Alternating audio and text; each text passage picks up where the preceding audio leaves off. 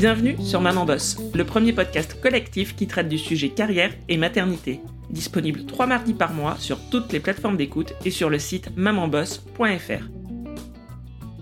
Je suis Marie, fondatrice du collectif, et vous écoutez Maman Boss, un espace de parole pour montrer comment et pourquoi la maternité impacte nos vies professionnelles.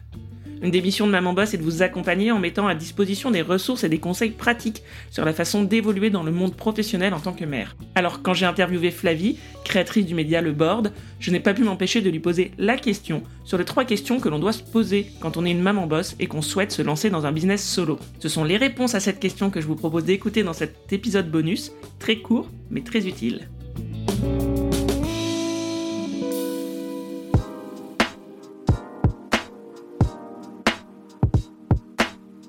Flavie, quelle est la première question que l'on doit se poser quand on est une maman boss et que l'on a envie de se lancer en tant que solopreneur Alors, euh, bah, la première question, euh, ce serait euh, qu'est-ce qu'elles auraient envie de faire si elles ne subissaient aucun diktat tu vois, aucun diktat, personne n'avait d'influence sur leur business et leur disait faut monter une start-up, faut s'associer, faut faire ci, faut faire ça. Voilà. Qu'est-ce que, qu'est-ce que vous auriez envie de faire sans, sans aucune influence extérieure?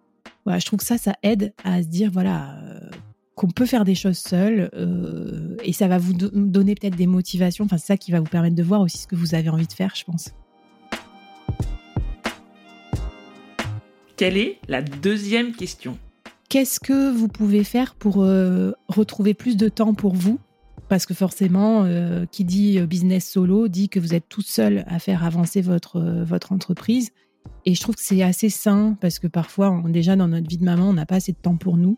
Et surtout, si vous êtes en business solo, la santé mentale est très importante. Donc, il faut aussi que vous ayez du temps pour vous reposer, faire votre sport, bien manger, parce que sinon, vous n'allez pas tenir euh, sur la durée. Donc, euh, voilà, qu'est-ce que vous pouvez faire dès aujourd'hui pour vous aménager un petit peu plus de temps pour vous, perso, et après, vous utiliserez ce temps aussi pour développer votre business euh, solo.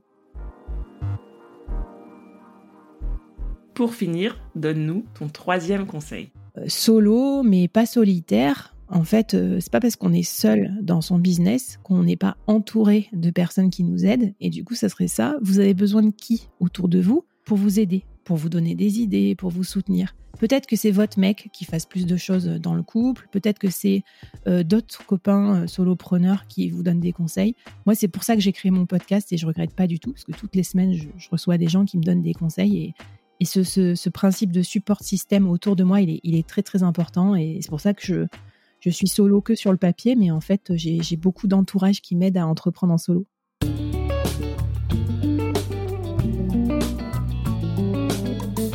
Merci à Flavie pour ces trois précieux conseils. Si vous n'avez pas encore écouté le témoignage de Flavie sur son parcours de maman boss et comment elle est devenue solopreneur, je ne peux que vous encourager à le faire dès maintenant.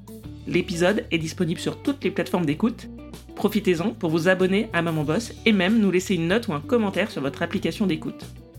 Je vous dis à très vite pour un nouvel épisode et d'ici là, Maman Boss